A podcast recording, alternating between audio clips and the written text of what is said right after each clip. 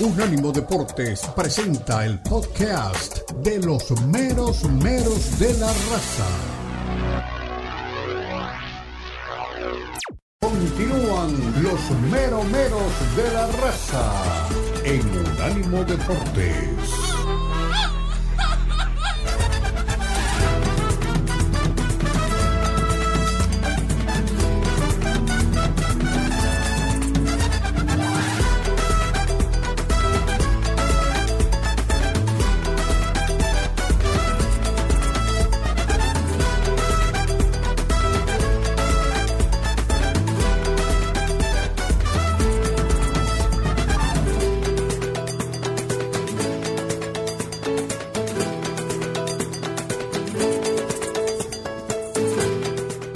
Regresamos, mero, mero de la raza. Viernes 19 de enero. Sí, gracias a Dios es viernes. Y el cuerpo lo sabe. Sí, Omar, vengo de rosadito porque yo también estoy metido en la Messi manía. Una Messi manía que se adueña del pulgarcito de América. Llegó Leonel Messi y su séquito y fue recibido con honores de jefe de Estado. Creo que hasta mi amigo Bukele anduvo por ahí esperándolos. Pero hay más novedades con respecto al Inter, además de darle alineaciones decirle si juegan eh, los tomadores de mate juntos. Suárez podría agregarse el tercero. De tres amigos podrían volver a estar juntos. Se lo digo de buena fuente. El Al Gilal lo mandó a volar a Neymar. Es momentáneo. Tomó su lugar para poner otro extranjero, pero se dice por ahí que le estarían dando el ácido. El ácido, un placer. O sea que vamos a profundizar en esto. Vamos a dar la alineación y hablando de ex jugadores del Barça, la Liga Española ya dio el 11 del Barça del siglo XXI. Hay varios conocidos y queridos por nosotros. Está Lionel Messi, Luis Suárez, Ronaldinho y el cacique michoacano, el Kaiser mexicano, Rafa Márquez en la alineación. Mire qué me dice usted, ¿cómo que los mexicanos no? Hablando de Barcelona, sufrió ante Unionistas en Salamanca, pero terminó clasificando y goza por dos quedó eliminado el Real Madrid frente al equipo del Cholo, como le pronosticamos aquí. Pero estos hombres de poca fe no nos querían creer. Les dije, tres derby, nadie gana tres derby o tres clásicos de corrido. Le va a tocar perder alguno, iba a ser el de Copa del Rey. Tuvimos suerte, porque la verdad, si usted está ahí todos los días, sabrá que no pegamos una con los pronósticos. El ingeniero Pellegrini cuenta la verdad de la salida de Andrés Guardado, ¿eh? Joaquín, uno de los célebres del equipo bético, le da una despedida como se merece el principito antes de llegar, por supuesto, al equipo del León. También las palabras de guardado por aquí para que usted las tenga. Estamos escribiendo ahí para mandar algo a Daniel Forni. Eh, el principito ya llegó, como le decíamos, pero hay fútbol en la Liga Mexicana. ¿eh? El Real América, como le gusta decir a Celín, como le gusta decir a Moniz Reyes, y es verdad, es un América real, realmente un campeón. Se enfrenta a los gallos y dice Mauro, a mí me importa un comino, si pone titulares, suplente o el sub 9, le vamos a dar con todo. Pero el partido de la semana, el partido del mes, sin ningún lugar a dudas, es el que viven Tigres y el Guadalajara. Una prueba de fuego para el proceso de Gago. Los campeones se miden ante el equipo más amado. Si usted nos siguió durante la hora de radio, eh, fue imperdible, porque llegamos a la profundidad del problema de la falta de técnicos en México y de la falta de jugadores mexicanos en, exitosos en Europa.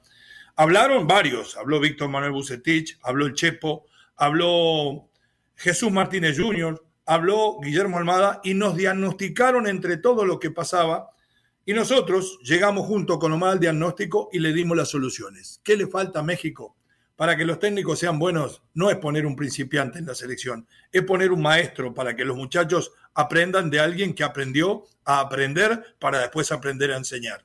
espero que usted me entienda. A nivel de selecciones, a nivel de formación, ¿dónde están los Chuchos Ramírez? ¿Dónde están, por ejemplo, los Potro Gutiérrez? Y tantos otros, porque no quiero nombrar a nadie de la familia, que fueron exitosos en la formación y en hacer selecciones ganadoras. Se fueron, se matan entre ellos mismos. ¿Dónde están los que en algún momento anduvieron muy bien? Eh, como el caso de Víctor Manuel Bucetich, como el caso de Ricardo Lavolpe o el caso del mismo Nacho Ambriz. ¿Por qué estos señores no siguen, como el Tuca Ferretti, dando clases, por ejemplo, en el centro de formación para entrenadores, porque ellos tienen la luz que les alumbró el camino para llegar a la gloria. No puede venir alguien que sacó un curso en la universidad a contarle a futuros profesionales cómo se gana si no han ganado ni jugando las cartas. Ese es el tema. Por ahí pasan las soluciones y por ahí pasa la mediocridad de entrenadores y la mediocridad de jugadores dentro del fútbol mexicano. Y ya no hablemos de la prensa porque no hacemos periodismo de periodistas. Mi querido Omar Orlando Salazar, gracias por ayudarnos a encontrar la luz de la verdad y la solución en esto, porque aquí no solamente se critica, sino que se dan soluciones. Pero creo que es momento de meterse también en el fútbol grande en el fútbol grande, donde hay 14 entrenadores extranjeros y 4 mexicanos. Los Tigres de Guadalajara, un uruguayo y un argentino frente a frente en lo que puede ser un partidazo. Bienvenido, don Omar. Novedades, alguna semblanza de lo que se habló. El micrófono es suyo y usted tiene la capacidad para destrozarla. Muchas gracias, poeta. Muy amable. El saludo para todos los compañeros, toda la gente. Pues sí, mire, yo creo que seguimos, podemos seguir en el tema de los entrenadores, porque también se acaba de mencionar a un técnico que yo creo que tiene un reconocimiento como Siboldi, después de lo conseguido por parte de él con Tigres. Y bueno, del otro lado de la vereda, para este partido que tenemos al frente, entre Tigres y Chivas, pues está el técnico Fernando Gago. Lo que demuestra entonces con Gago que se cree más en el técnico de afuera, que en el técnico de adentro. Si Chivas es un equipo nacional, ¿sí? Como se denominar, ¿por qué entonces no, se le da la oportunidad a un técnico del ámbito local? Y técnico seguramente que... A Nacho, a Nacho. puede ser el mismo Nacho, sí. Pero yo quiero seguir, yo quiero seguir, y no necesariamente decirlo en esos términos tan peyorativos como puede sonar, hurgando en la herida. Pero yo sí creo que sí hay que analizar un poquito más el tema de los técnicos en el fútbol mexicano. Porque si estamos hablando de un equipo nacionalista, como siempre nos lo han vendido a Chivas Rayada de Guadalajara, la credibilidad tendría que existir, no solamente en el técnico, sino también en quien es el gerente de proyecto, como es el caso de Fernando Hierro. ¿No habrá alguien que también tenga de administración alguna notoriedad que pueda estar al frente del equipo del rebaño sagrado? Si seguimos en este tema, podríamos seguir escarbándole mucho más. Y ya, y entonces, para pensar. Néstor de la, Torre, le tiro un nombre, el, ingeniero Néstor de la Torre. Bueno, el ingeniero. Si sabrá más que hierro de Chivas y de fútbol. ¿Sabe que Lo borraron porque dijo las verdades, le cantó las verdades a los dirigentes del fútbol mexicano y entonces eh, terminaron haciéndolo a un rincón, metiéndolo en el cuarto de San Alejo y de allá no lo van a volver a sacar. Eh, me parece que en el caso de, de Chivas de Guadalajara tendría que demostrar eh, ese nacionalismo al 100%. Sí, y si usted mira seguramente... Sí, y si usted seguramente mira la parte de la formación, la parte académica de Chivas, se encontrará que debe haber también por ahí otro, otro extranjero, otro foráneo eh, tomando como, como empleo ese que pudo haber sido para alguno de los. ¿Dónde está el Güero Real, Omar? ¿Dónde está el Güero Real, que fue el que sacó a Chicharito? ¿Dónde fueron a parar? Bueno, entonces mire, ahora, ahora el tema de Chivas Rayadas de Guadalajara, usted lo ha venido pidiendo aquí. Ábranle las puertas a los extranjeros. Ya estamos hablando de los jugadores. Pues acaba de llegar Cowell. Sí, dirán que es eh, futbolista mexicano porque viene con raíces mexicanas pero es un jugador que pertenece a la selección de Estados Unidos y es un jugador que tiene más eh, sentimiento por eh, la selección de las barras y las estrellas y el fútbol de la MLS y el fútbol que se, que se hace, que se realiza en territorio de Estados Unidos que en el mismo de, México. Entonces, yo creo que estamos, estamos todavía navegando en, en, aguas muy profundas sin tener, sin tener el puerto al frente. No vemos el puerto al frente en el fútbol mexicano. Muy bien, nos metemos entonces, dicho todo esto, y de los jugadores también quiero agregar que nosotros ampliábamos, porque conocemos profundamente, estamos dentro del fútbol mexicano, eh, de que el problema de la formación de los jugadores no pasa solamente porque los avesados como el Güero Real o como Chucho Ramírez o como el Potro, porque pueden haber andado mal en primera pero saben de juveniles, no están trabajando, sino que además en México se da un fenómeno que no se da en ninguna parte. Si usted quiere que su hijo juegue en las eh, juveniles o en la Academia de la América o de las Chivas, tiene que tener marmaja para pagar. Entonces el chico ya si no tiene para pagar, no tiene para empezar. Y todos sabemos, que la mayoría de las veces, principalmente aquellos que venimos de extractos populares, de que la mayoría de los grandes jugadores salen desde ahí, salen desde el llano, desde el barrio, desde Tepito, como el caso de Cuauhtémoc, y no salen de la zona rosa del DF. Es eh, una verdad, eh, un secreto a voces.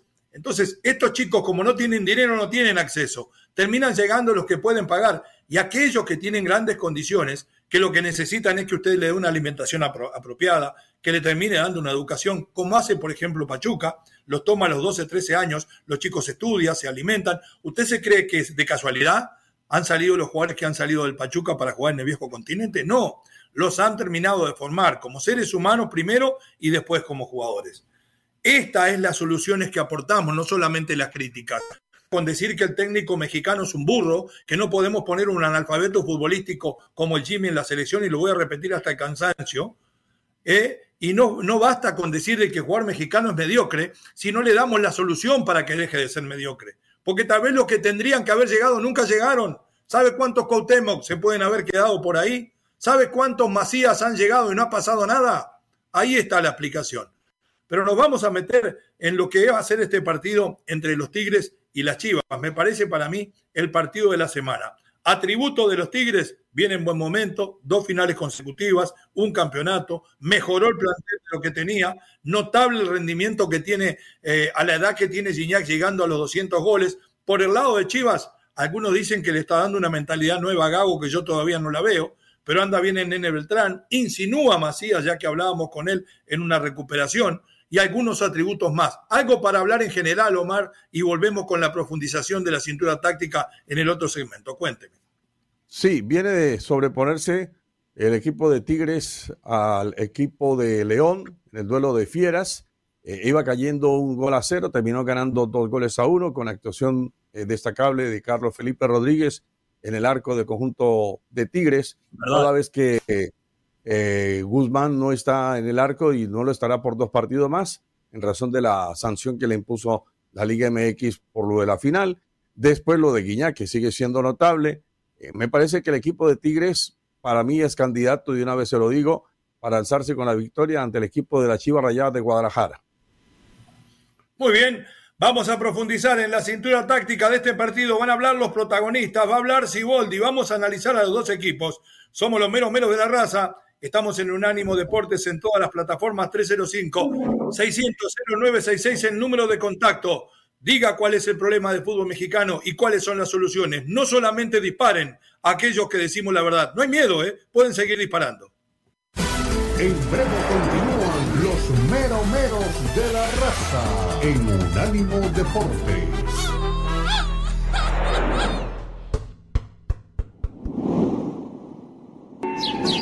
Búscanos en Twitter, Unánimo Deportes. Continúan los meromeros de la raza en Unánimo Deportes.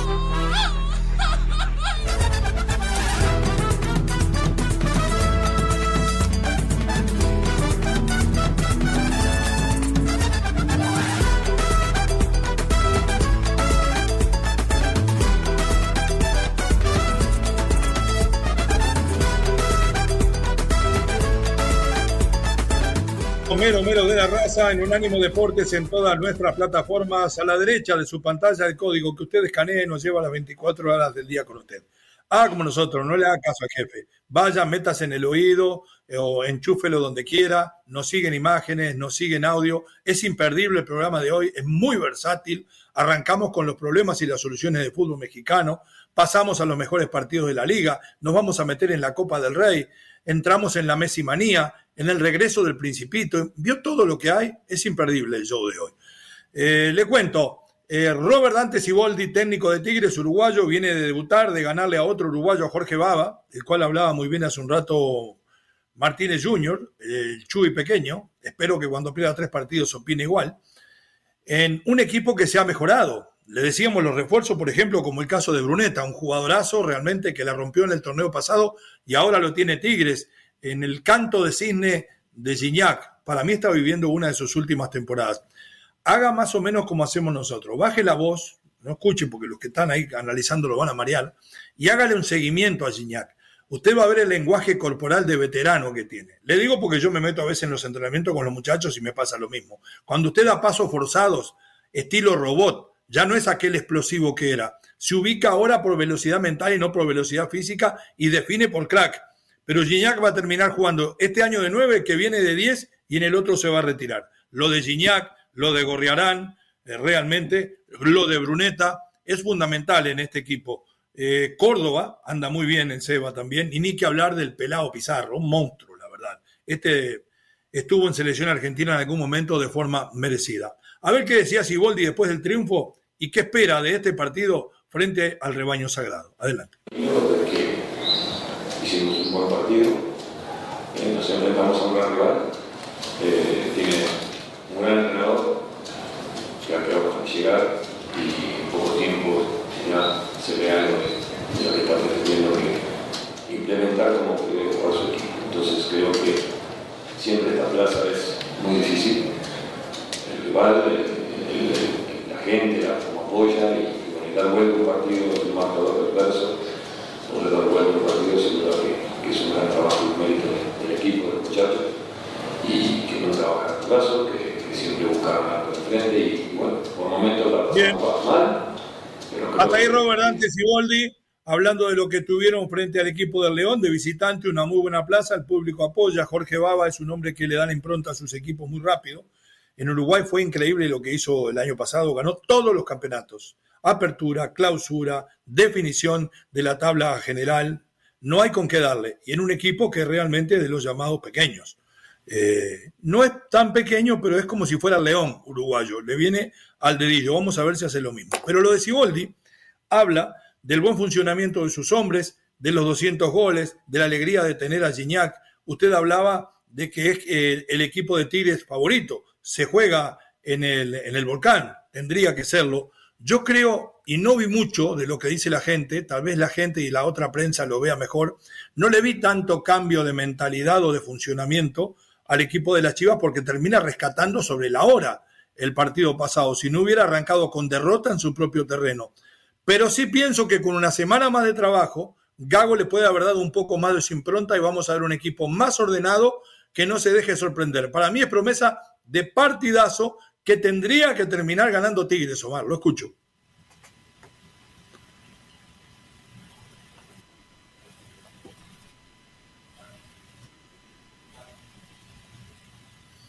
No anda el micrófono, perfecto. Eh, analizábamos, analizábamos el partido de los Tigres. Omar ya nos decía en el arranque de que pensaba que iba a ganar el equipo de Ciboldi.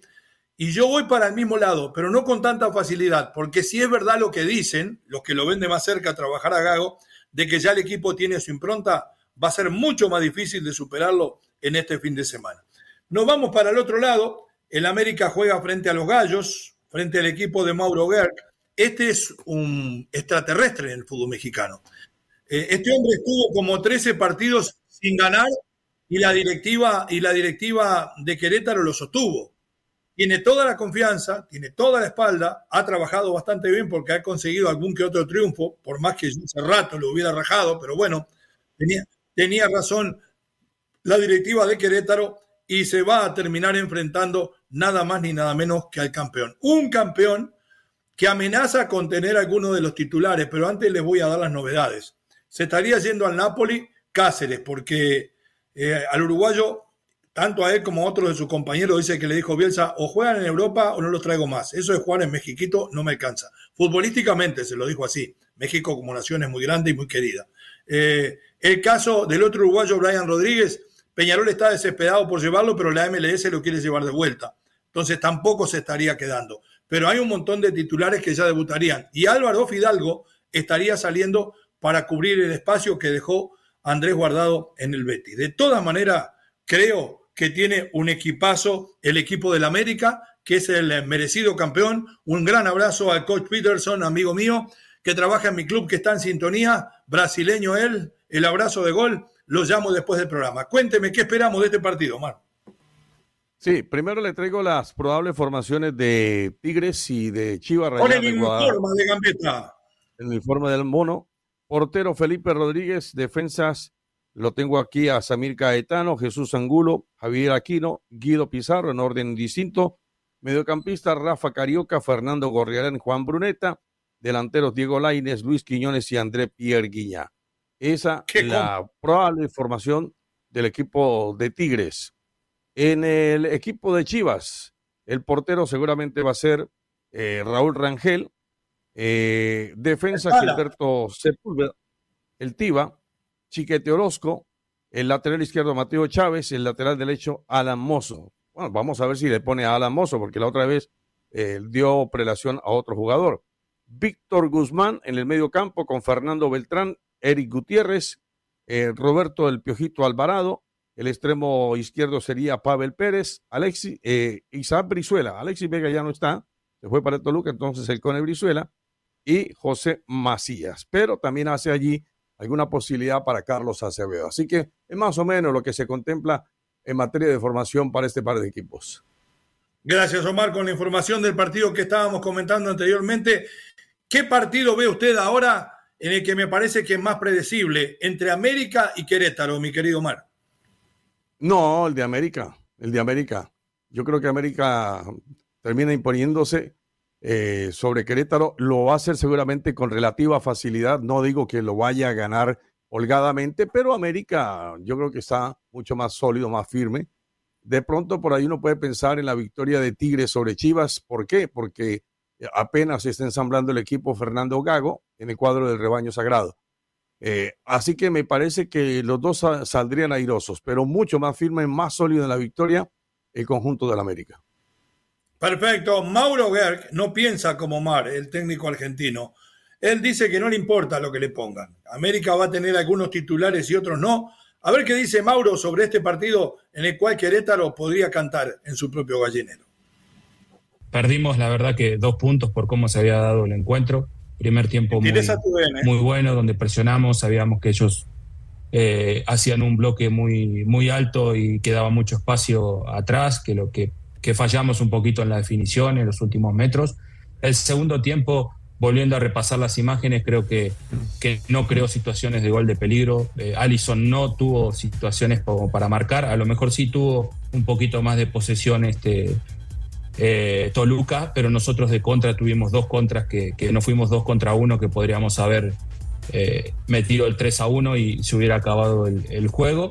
Pero después fallamos, creo que fallamos en la última jugada del partido, eh, más que todo donde, donde se, se produjo el centro y adentro del área estábamos marcando bien. Entonces creo que, que preocupa un poquito los resultados de local. Creo que que eso es lo que estamos fallando y eso es lo que tenemos que cambiar porque de visitante creo que hemos sido uno de los mejores visitantes del, torneo pasado eh, y de local creo que nos costó, necesitamos eh, sumar más puntos y eso es un poquito lo que me tiene preocupado, ¿no? que, que de local hemos dado muy buenos partidos y no hemos terminado de definir o como vos bien decís, eh, tenemos el momento de altibajo que, que, lo tiene cualquier equipo porque sabemos que y el, y el que jugó lo sabe bien que, que son momentos en el, en el partido y cuando el rival tiene su momento hay que contenerlo, hay que tratar de, de, de, de, que no, no te llegue al arco y bueno, creo que el otro día fallamos en la última jugada.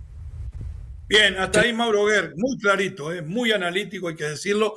Y le pregunto, yo tengo una percepción, él dice que les cuesta de local y los estadios no juegan ni hacen goles pero aquellos que en algún momento nos hemos sentido empujados por una tribuna llena o nos hemos asustado un poquito porque el estadio rival vibra y no tenemos hinchas nuestros, sabemos que eso juega, que eso pesa, Omar. Eh, no siempre se da, ni siempre termina ganando la hinchada que más presiona. Pero le pregunto, todo aquel incidente que vivió desagradable, de, desagradable de violencia, la hinchada de Gallo Blanco, que le costó como seis meses tener el estadio cerrado, ¿ha causado como un divorcio entre la hinchada y los jugadores o el jugador no se siente identificado porque el aliento no baja como debería. Aquel incidente, ¿se está pagando la maldición de aquella violencia y por eso no pesa la corregidora?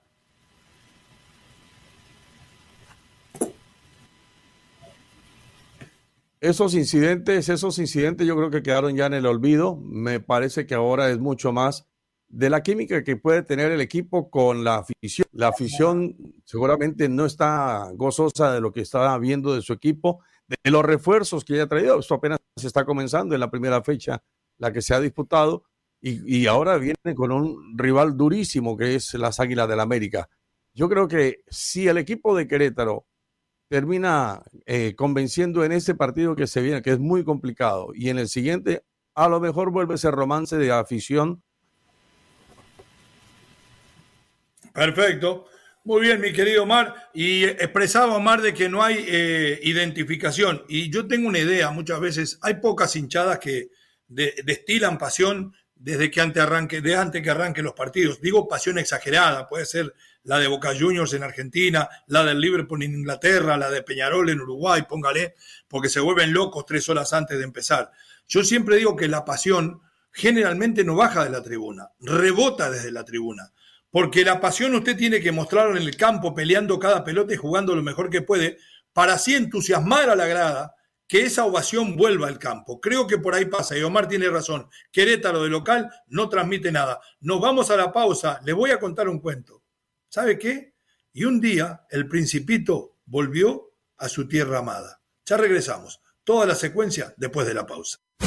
En breve continúan los meromeros de la raza en Unánimo Deportes.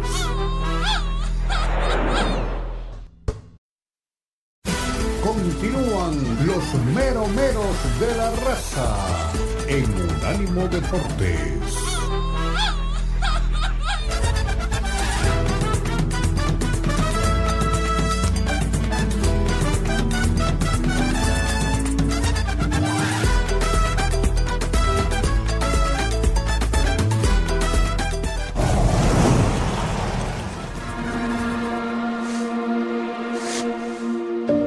Desde pequeño eligió su camino, así que un día salió de casa para conocer otras tierras, otros planetas y otras formas de pensar.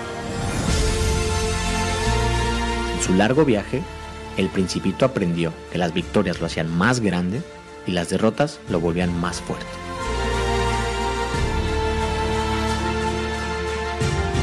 Un día, el principito guardó los lugares que había conquistado las personas que había conocido y las estrellas que había alcanzado. Se sentó al pie de un castillo y pensó, debo enseñar todo lo que aprendí. Y entonces decidió regresar por otro camino.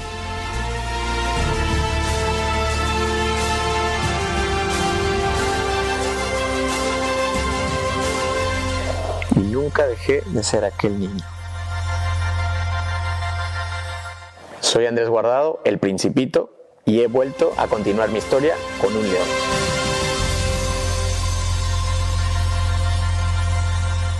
Tiene la imagen de un ganador, no del fútbol, sino de la vida.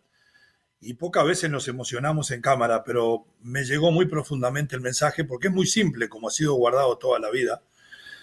Eh, y es muy simple, valga la redundancia, pensar, bueno, estuvo en Europa. Estuvo 17 años en Europa. Y yo creo que después de Hugo Sánchez y de Rafa Márquez es el mexicano más exitoso.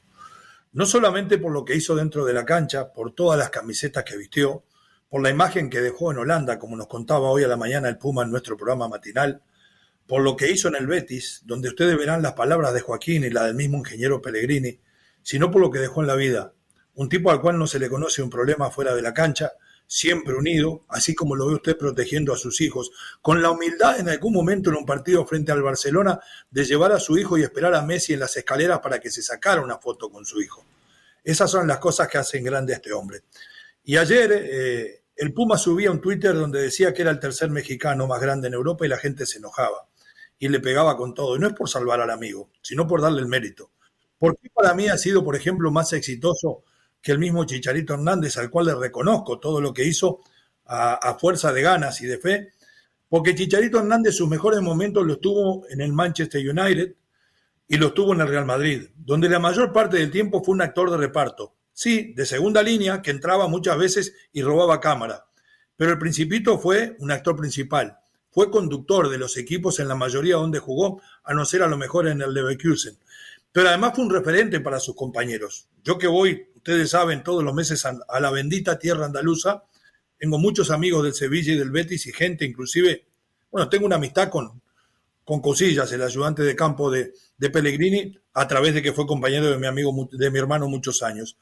Y dicen que no solamente dentro de la cancha es el hombre que se pone el brazalete cuando ya no le daban las piernas y los corre a todos, sino que fuera muchas veces los chicos que recién empieza vienen a él por un consejo de cómo deben hacer para seguir adelante en su carrera y que inclusive es el consejero financiero de muchos de ellos.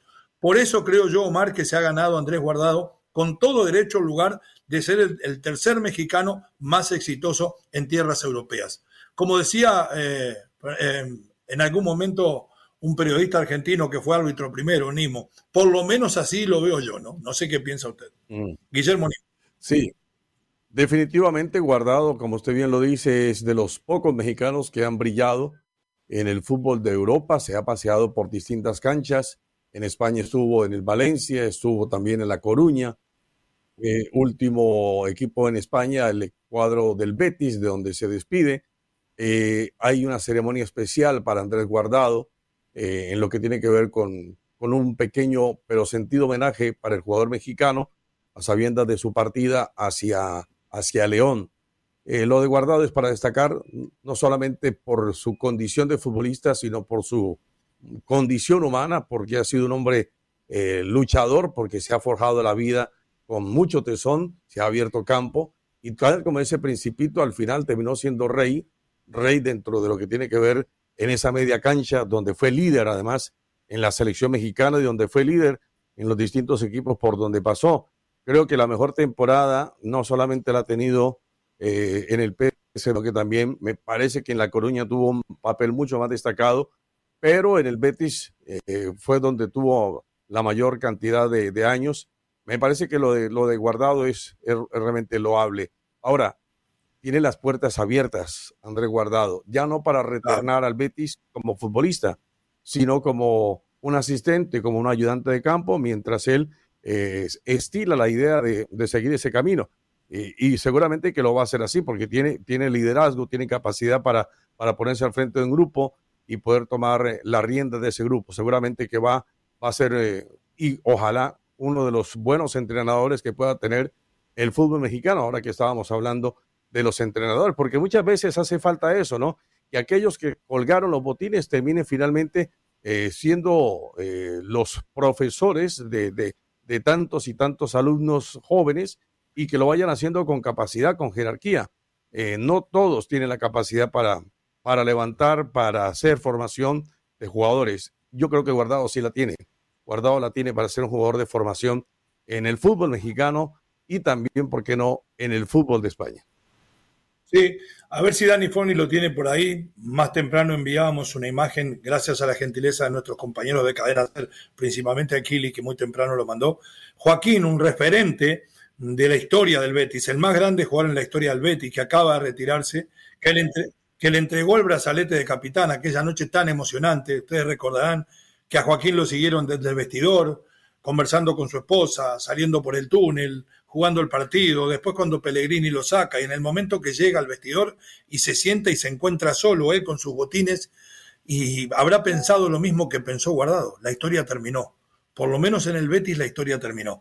Y qué buena medida la de la gente de León, no me sorprende porque tiene una gran línea de conducción los Martínez, desde lo solamente no lo deportivo, sino lo cultural y lo social son de los pocos, como le decíamos, que se encarga de formar al jugador en todos los aspectos y por eso los que salen de ahí muchas veces triunfan. Y yo creo que ha guardado más que para poblar la mitad de la cancha y repartir la pelota, cosa que va a ser a lo mejor sin llegar a ser el mejor jugador del campeonato, lo han traído por eso, porque a esa eh, eh, universidad del fútbol que tienen ellos les sirve de ejemplo. Si tiene suerte a Joaquín, estaba todo el Betis en ese homenaje en un anfiteatro completamente lleno donde se termina emocionando el principito. Vamos con las palabras de Joaquín.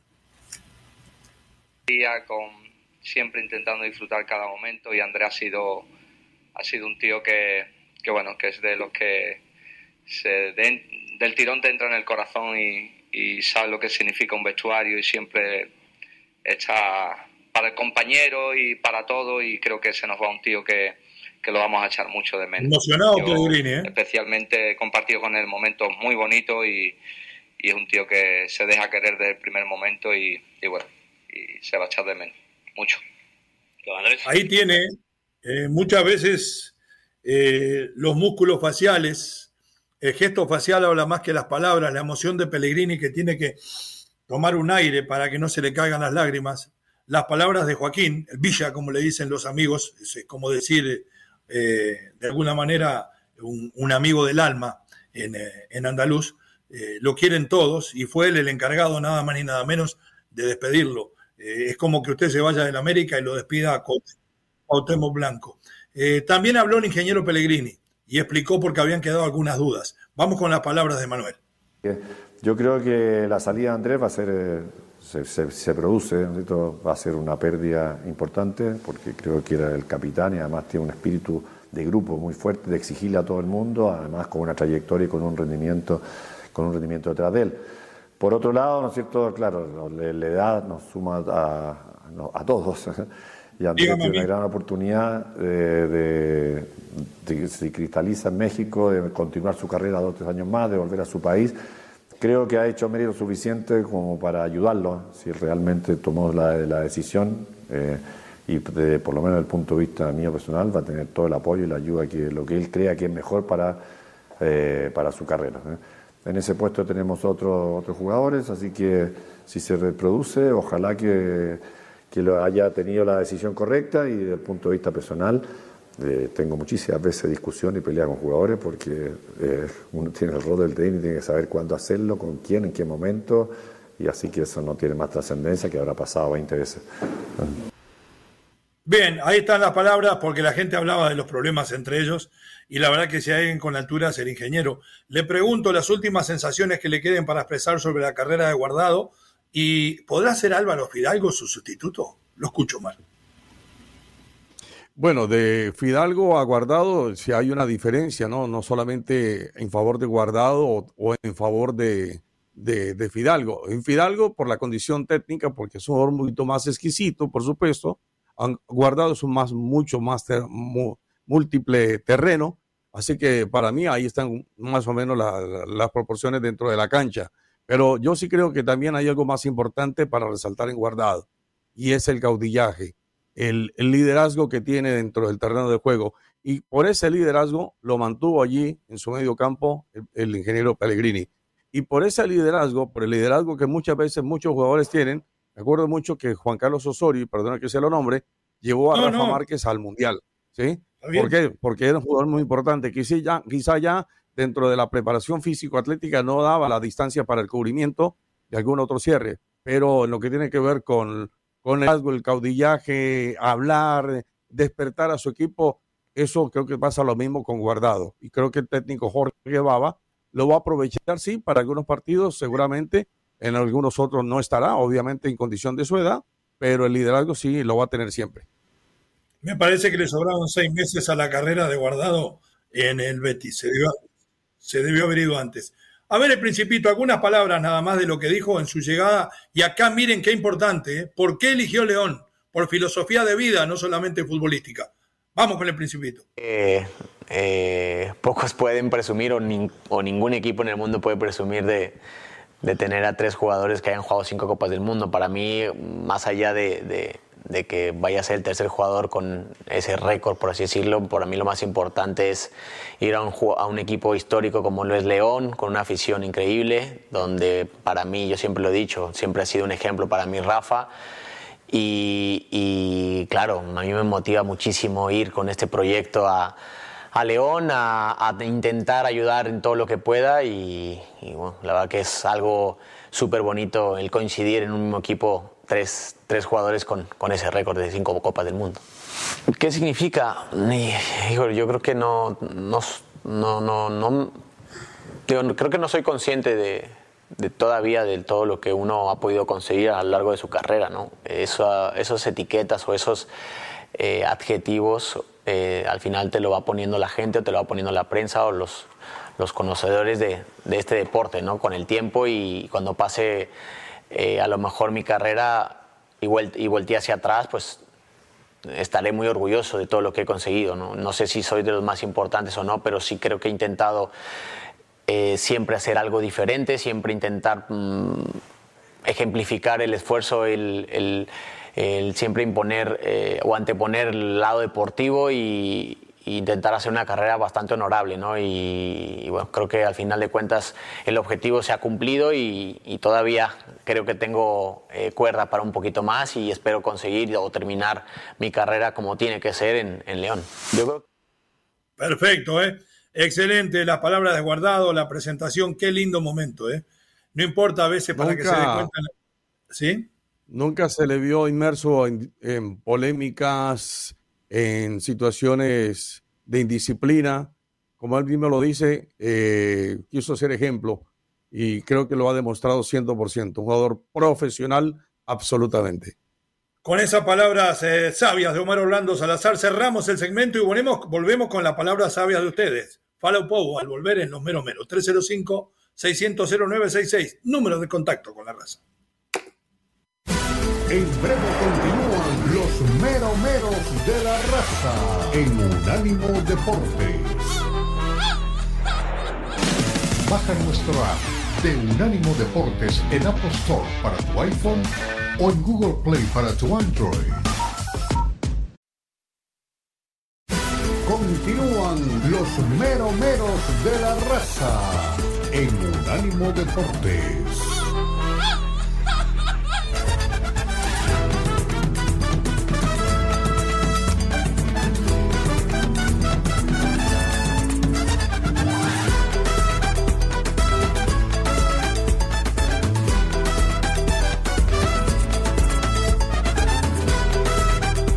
Regresamos en los meros meros de la raza. Qué programón, la verdad.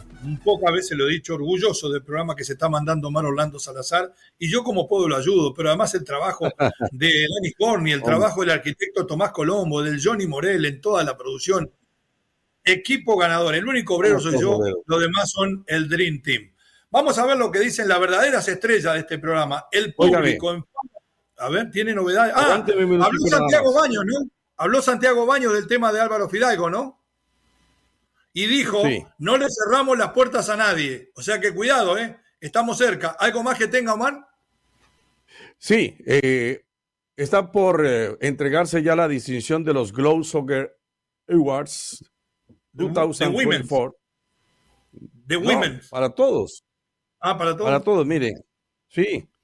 Eh, yo le voy a dar por aquí la lista de los candidatos, a ver si me aguanta. Mejor jugador masculino, mejor jugadora femenina, jugador favorito de la afición del año, mejor club masculino, mejor club femenino, mejor entrenador, mejor centrocampista, mejor guardameta, jugador emergente powerhouse, mejor agente, no sé si pasa usted por ahí usted, mejor presidente, también puede calificar, mejor director deportivo, mejor jugador de Oriente Medio, mejor club de Oriente Medio, premio Maradona, carrera y premios especiales. Oígame, ¿qué cantidad de premios tiene el Glow Soccer? Eh? ¿Qué cantidad de premios? No falta sino que se lo gane Messi también, ¿no? Puede ser. Bueno, Entonces, después usted cuando tenga todos los ganadores me lo suelta, Omar, la lista completa. Vamos a ver qué dice la gente. Dale, Dani, por favor. Buenos días, mis meros meros. Aquí seguimos reportándose. No, para mí, Andrés Guardado no se siente en la misma mesa que Hugo Sánchez, ni Rafa Márquez. El único que se puede sentar con Hugo Sánchez a la mesa es Henry Martin. Y arriba mi Real América, vamos por la 15. No se enreden, que ni piolas traen, amigos míos. Abrazo de gol para todos, mucha salud y mucho dinero. Ajaija. Mucho dinero. La salud la pagamos con el dinero, pues siga.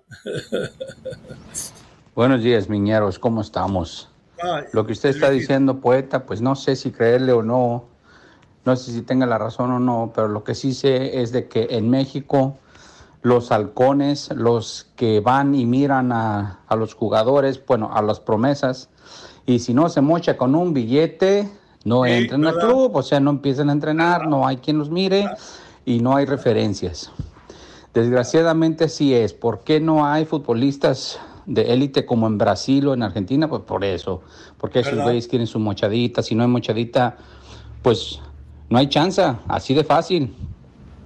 Y esa es la neta. Ahora, ¿eh? continuando con la novela de Luis Piño, ¿qué creen? ¿Qué pues sí, el muchacho se rajó. Como esos niños que tiran la pedrada y luego esconden la mano. que dice que no dijo nada y que era un metiche. Pues no, ya lo corroboré. Sí me mencionó, sí me lo dijo a mí, que no se haga güey, que no empiece con que, ay, que te borre esto y que no sé qué, que, ah, como que si estuviera aquí a dos horas, ¿no? Vive lejísimo, ah, no vale la pena. Arrugator, Pero en fin, espero y que esta vez ya no continúe con su novela, porque si va a seguir con su melodrama, pues va. Es cosa de él. Es up to him, dijera el gabacho. Ándale pues, mi chavos, se les quiere. A ver, Luis, contéstele después. ¿eh? Nos vamos a la pausa, Mar. Nos quedan muchísimos más mensajes ahí en el tintero. Ya regresamos. Lalo Leal se prepara Israel de Gesa para los mero meros de la raza. En breve continúan los mero meros de la raza en Unánimo Deportes. Unánimo Deportes Radio. Este fue el podcast de los meros meros de la raza, una producción de Unánimo Deportes.